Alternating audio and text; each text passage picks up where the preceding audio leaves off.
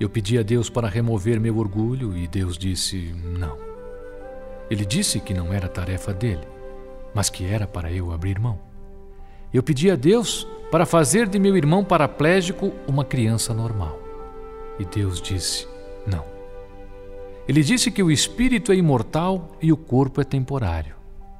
Eu pedi a Deus para me dar paciência e Deus disse não. Ele disse que paciência é subproduto da tribulação.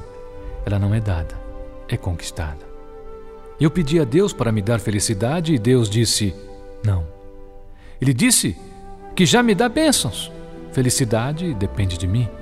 Eu pedi a Deus para dividir minha dor com Ele e Deus disse: Não.